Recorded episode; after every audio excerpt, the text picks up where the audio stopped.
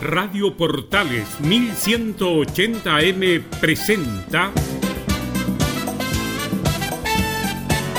Al día con Portales.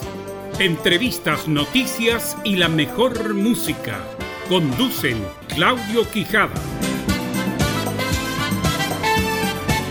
Como siempre, un agrado, un gusto, un honor, un privilegio estar junto a ustedes una vez más en esta nueva entrega de Al Día en Portales a través de la señal 2 de la Primera de Chile.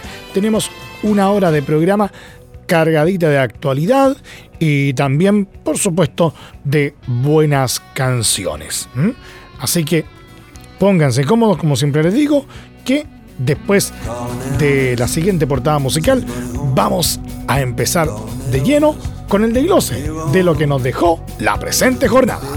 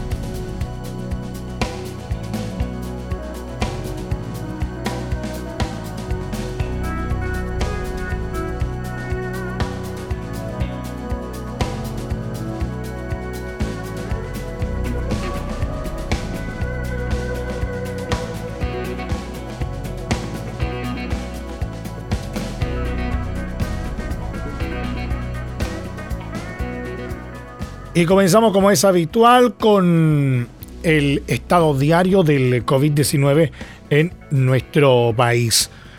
El Ministerio de Salud informó la mañana de este miércoles que se reportaron 520 nuevos casos de COVID-19, con lo que el total nacional llega a los 14.885 contagios. A ellos se sumaron 250 pacientes sin síntomas de coronavirus que dieron positivo a los exámenes PCR, pero que no fueron contemplados en la primera cifra ni en el acumulado de infectados en todo Chile. Así, la suma de pacientes con y sin síntomas informados esta jornada asciende a 770. Según explicó el titular de la cartera Jaime Mañalich, las personas asintomáticas no generan demanda y esta nueva variable será incorporada de manera diaria a los balances. En el tradicional reporte desde la moneda se detalló que nueve personas fallecieron en las últimas horas, dentro de las cuales no se contabilizó la funcionaria de salud de Gorbea, pues su deceso ocurrió tras el cierre del informe. El total de decesos llega a los 216 sin contar el caso referido. En tanto, 67 personas se encuentran en un estado crítico de salud, mientras se anotaron 8.057 recuperados. No se incluyó esta jornada el desglose por regiones publicado regularmente en el sitio web del gobierno. El corte de las cifras se realiza, recordemos, a las 21 horas del día anterior, es decir, los números dados a conocer durante esta jornada corresponden a los casos confirmados hasta ayer martes a esa hora. Desde que te perdí, la luz se ha puesto muy mojada. Mirada triste está nublada y en mis ojos no ha parado de llover.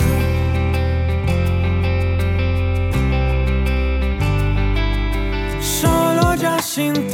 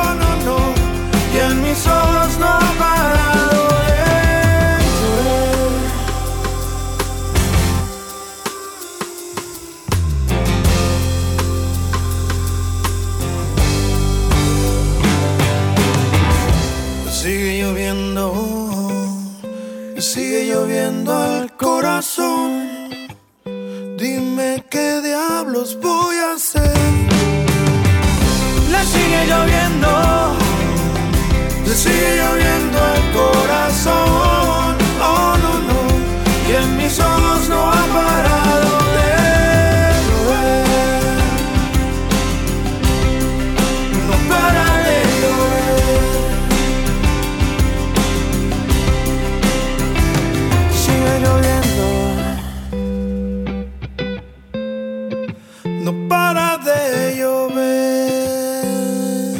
La jornada de este miércoles, el alcalde de Gorbea, en la Araucanía, confirmó la primera muerte por coronavirus de un profesional del área de la salud en el país. Se trata de una funcionaria de salud municipal que estuvo internada casi un mes en la unidad de pacientes críticos del Hospital Regional Hernán Enrique Saraneda de Temuco.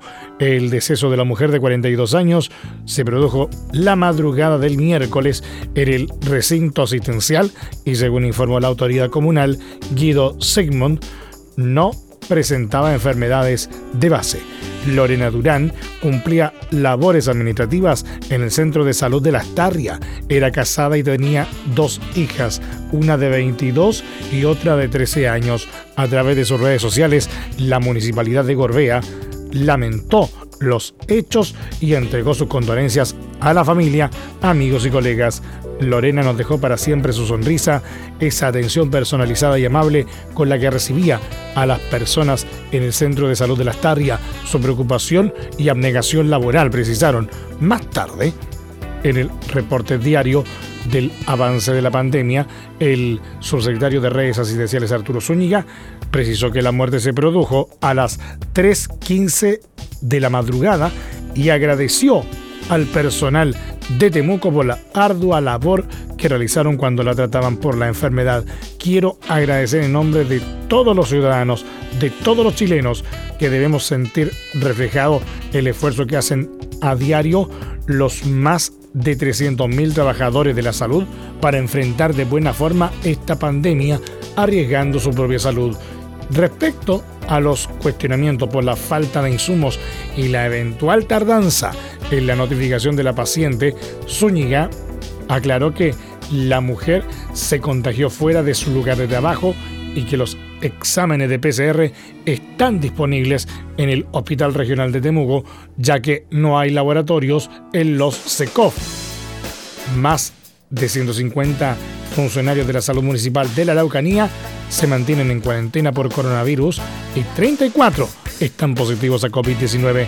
Dos de ellos se mantienen graves y dos conectados a ventilación mecánica. Estamos al día en Portales.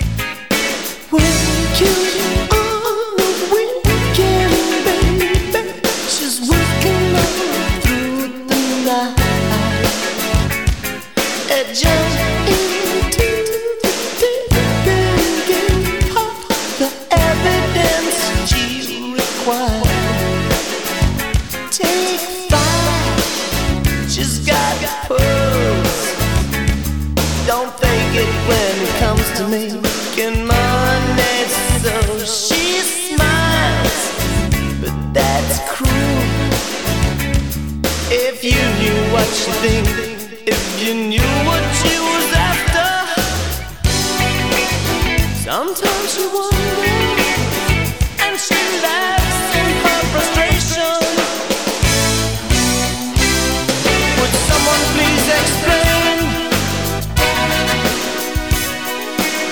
reason for this strange behavior in exploitation's name.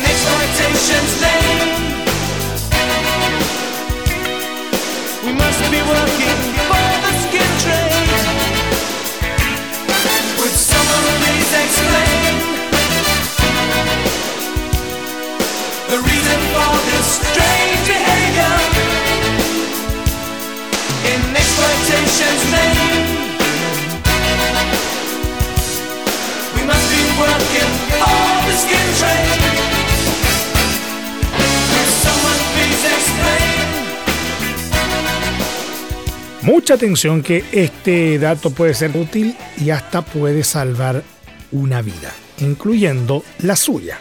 Porque el Servicio de Salud Metropolitano Central implementó la toma de examen PCR a domicilio para facilitar el acceso a pacientes con dificultades de desplazamiento en la capital.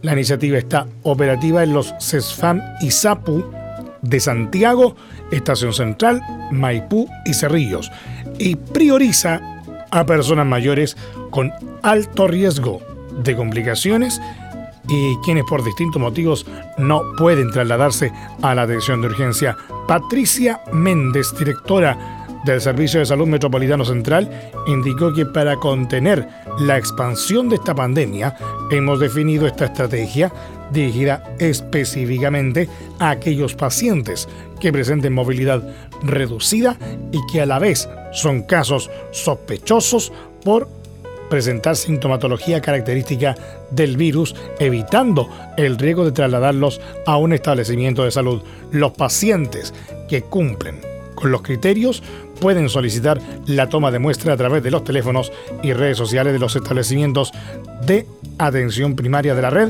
que se pueden consultar en la página del Servicio de Salud Metropolitano Central www.ssmc.cl.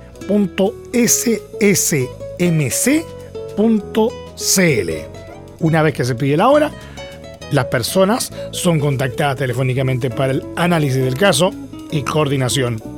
Posteriormente, equipos de profesionales de kinesiología y enfermería concurren a los domicilios para aplicar el test de hisopado nasofaringio para realizar PCR. El test es remitido para ser procesado en alguno de los dos laboratorios de virología de las casas de estudio que se encuentran trabajando con el Servicio de Salud Metropolitano Central, la Universidad de Santiago y la Universidad Andrés Bello.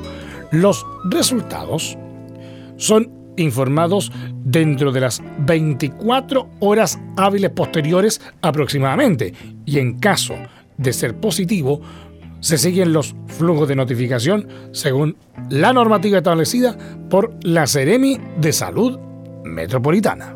Sí, hay una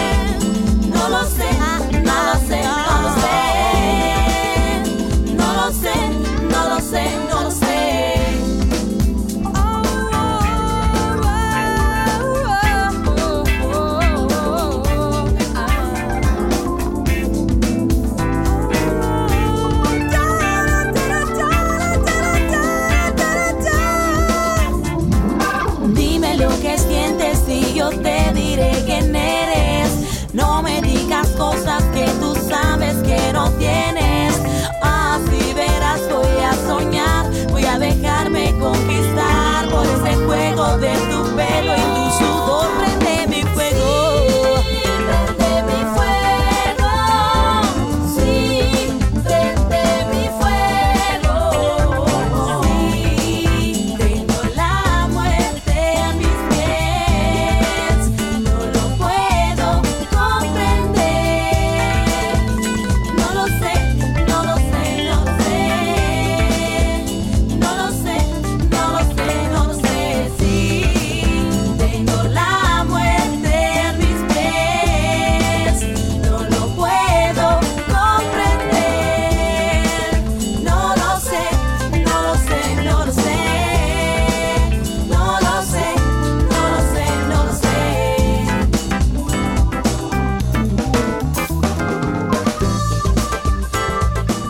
Hace poco más de un mes, el gobierno anunció un plan para asegurar a toda la ciudadanía el acceso y continuidad de servicios básicos durante la pandemia, lo cual incluye a la energía, el agua potable y las telecomunicaciones. En concreto, son medidas cuyo objetivo es aliviar los gastos en el marco de la crisis sanitaria y que fueron acordadas con la industria.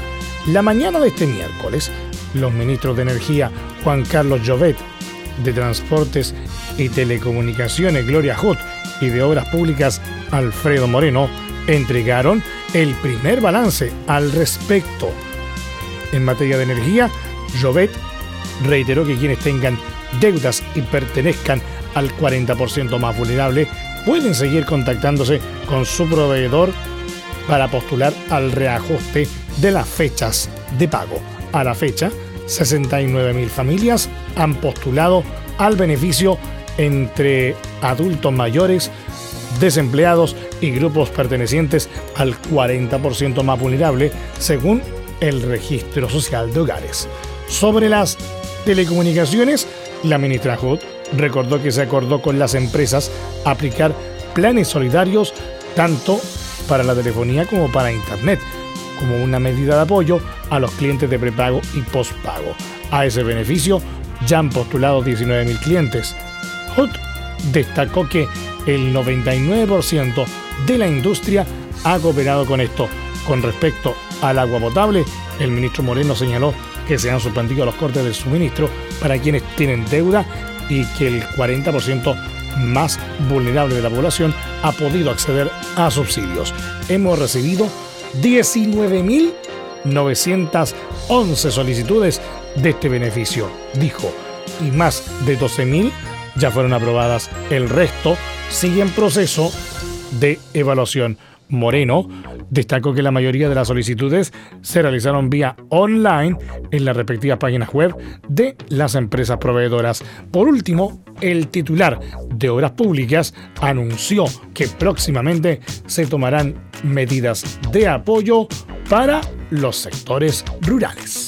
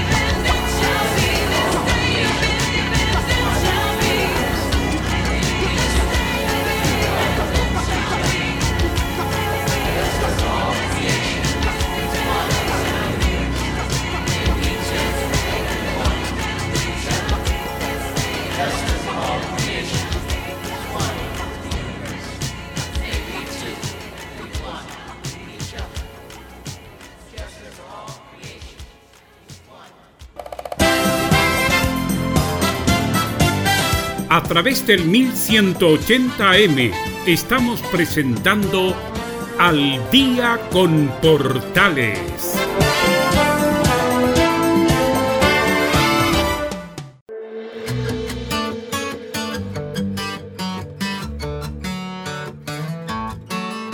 ¿Quién te dijo esa mentira? Que eras fácil de olvidar. No hagas caso a tus amigos, solo son testigos de la otra mitad. Dos besos son demasiado y un beso no bastará. Y aunque adviertan al soldado, si está enamorado, en guerra morirá. Ya no tienes que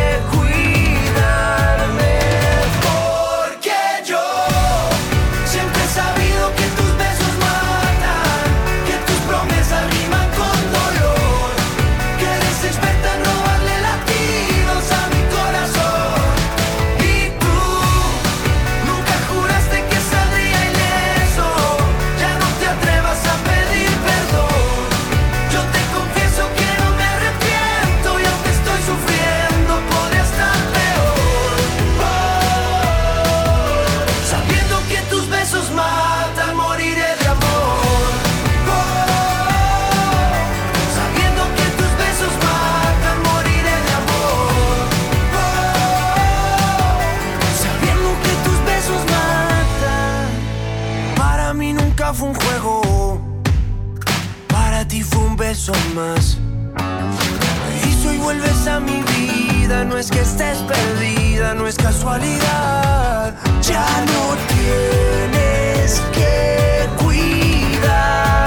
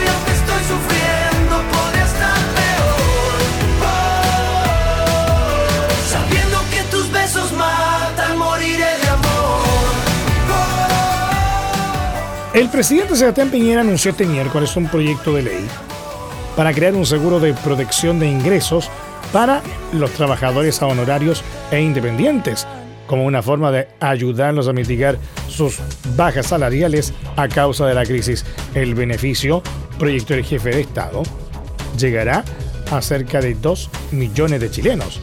Desde el Palacio de la Moneda, Piñera explicó que existe una gran diversidad de trabajadores dependientes por cuenta propia, formales e informales. La iniciativa entregará beneficios a quienes emiten boletas de honorarios y busca emular la protección del seguro de cesantía, indicó. ¿Cómo se financiará? Con un aporte de los trabajadores independientes que va a alcanzar a un 0,4% de los ingresos que ellos perciban. El beneficio se entregará a los trabajadores que cumplan con dos condiciones. Una, eh, una declaración de autoridad sobre catástrofe, calamidad pública o crisis sanitaria. Y dos, una caída significativa de al menos un 20% en los ingresos. El seguro se activará para dos grupos. Uno, contribuyentes que hayan emitido boletas en al menos cuatro meses dentro del último año. Y dos, contribuyentes que hayan emitido boletas en al menos ocho meses dentro de los últimos dos años. ¿Cómo aplica? Conforme a información difundida por el gobierno, el fondo entregará un monto de dinero calculado en base al nivel de caída de los ingresos de cada beneficiario en los meses posteriores a la catástrofe sanitaria, utilizando como referencia los 12 meses previos al comienzo de ella. Este beneficio entregará hasta tres pagos dentro de los nueve meses posteriores al comienzo de la crisis sanitaria. El presidente Piñera señaló que este fondo tendrá una serie de límites y topes que beneficiarán a los trabajadores de menores ingresos, siendo el tope máximo de beneficio mensual pagado por el seguro de 500 mil pesos. Dos ejemplos. Si una persona tiene ingresos cercanos al salario mínimo, es decir, 320 mil pesos, y que ve sus ingresos caer a cero, va a tener una compensación de 225 mil pesos mensuales. Si una persona tiene ingresos cercanos a un millón de pesos y caen a cero, va a tener una compensación de 462 mil pesos. Con esto, se asegura que la tasa de reemplazo de caídas, es decir, el porcentaje de la disminución de ingresos que repone el seguro, sea de 70% para el ingreso mínimo y vaya decreciendo paulatinamente.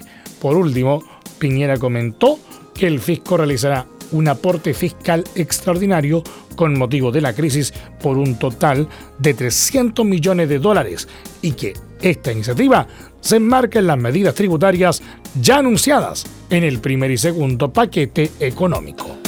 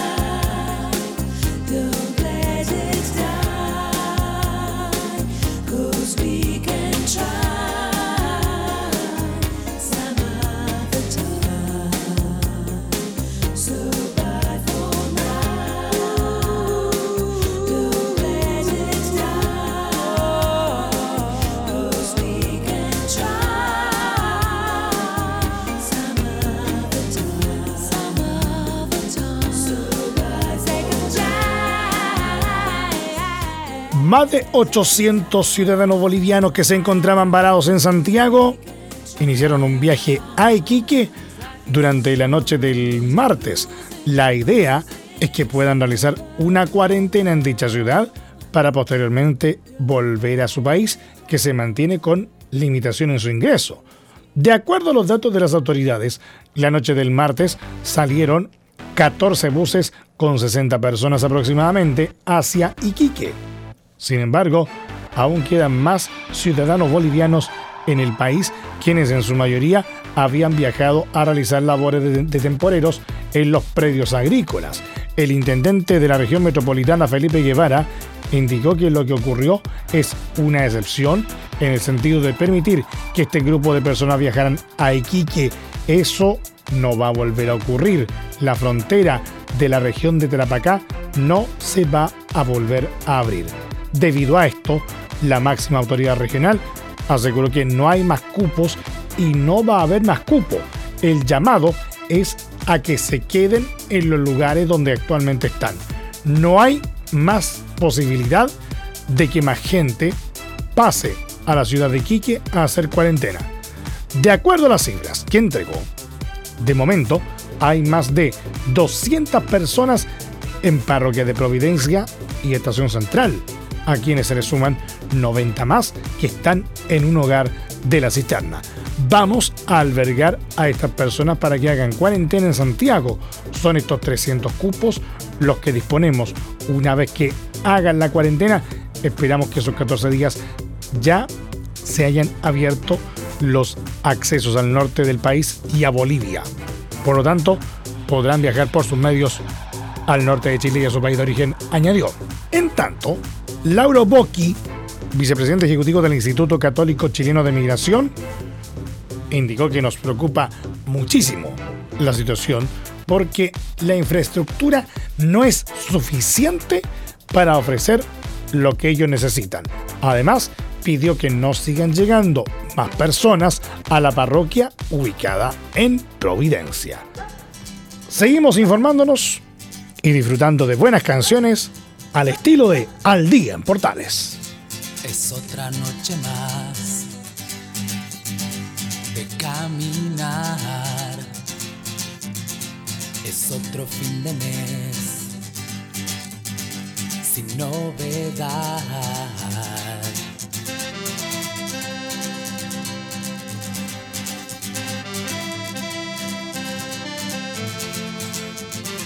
Mis amigos se quedaron igual que tú. Este año se les acabaron los juegos, los 12 juegos. Únanse al baile de los que sobran. Nadie los va a echar de más. Nadie nos quiso ayudar de verdad.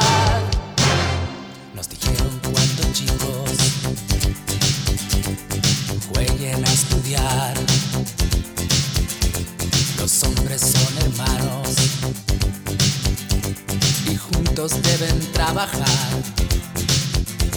Oías los consejos, los ojos en el profesor. Había tanto sol sobre las cabezas y no fue tan verdad porque esos juegos al final terminaron para otros con laureles y futuros y dejaron a mis amigos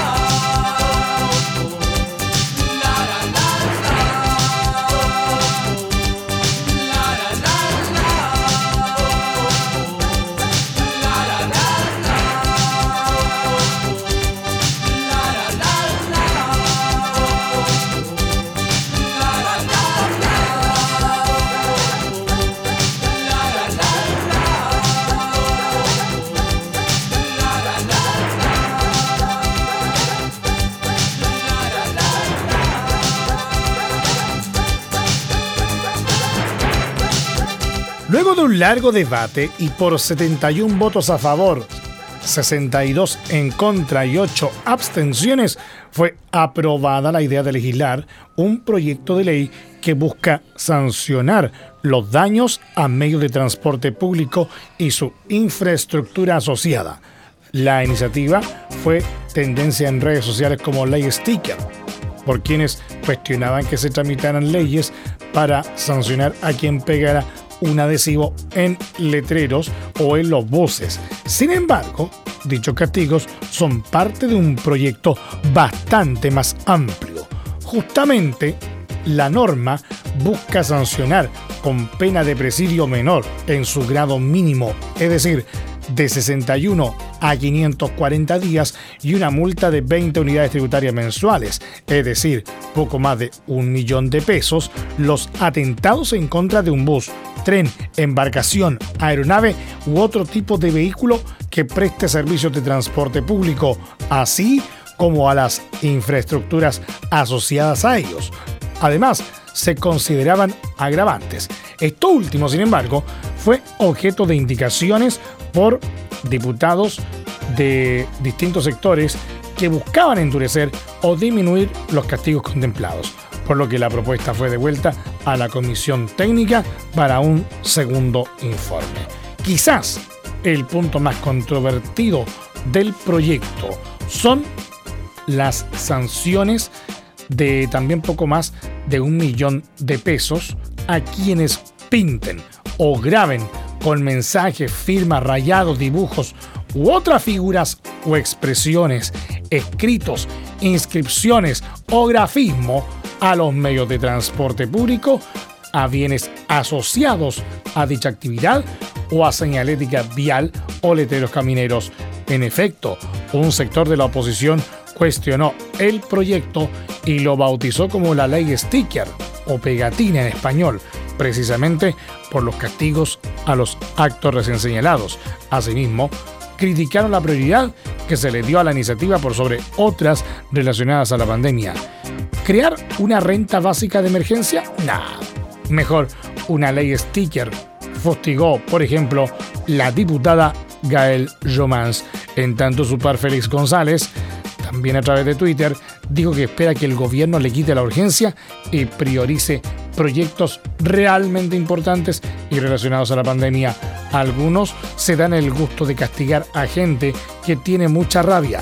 Rechazaremos la ley sticker que sanciona los daños en transporte público e infraestructura, dijo por su parte Amaro Labra.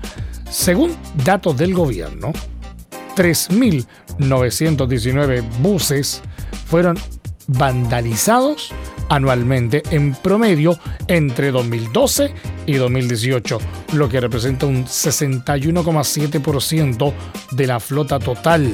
El gasto al año por estos hechos es de 5.300 millones de pesos.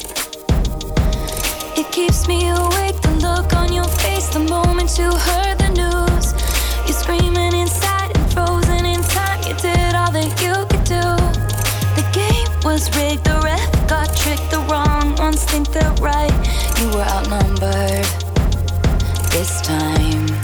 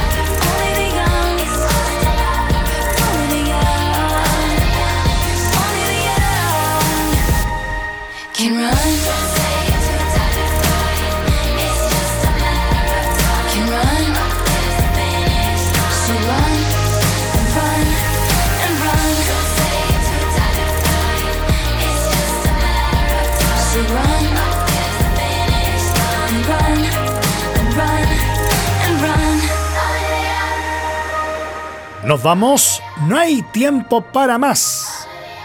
Muchas gracias por habernos acompañado en esta nueva entrega de Al Día en Portales, como siempre a través de la señal 2 de la Primera de Chile. Soy Emilio Freixas, muchas gracias por el favor de su sintonía y les recordamos que este programa habitualmente se estrena de lunes a viernes en horario de 20 a 21 horas y la repetición de martes a viernes entre 2 y media y 3 y media de la madrugada. También les recordamos que a partir de este momento, este programa se encuentra disponible en nuestra plataforma de podcast en Spotify. Búsquenos como Al Día en Portales. Una nueva entrega musical e informativa mañana, como siempre, en este mismo horario. No olviden, como siempre, lo más importante. Por favor, quédense en casa. Nos vemos. Chao. Radio Portales 1180M tuvo el agrado de presentar Al Día con Portales. Claudio Quijada agradecen su sintonía y les desean muy buenas noches.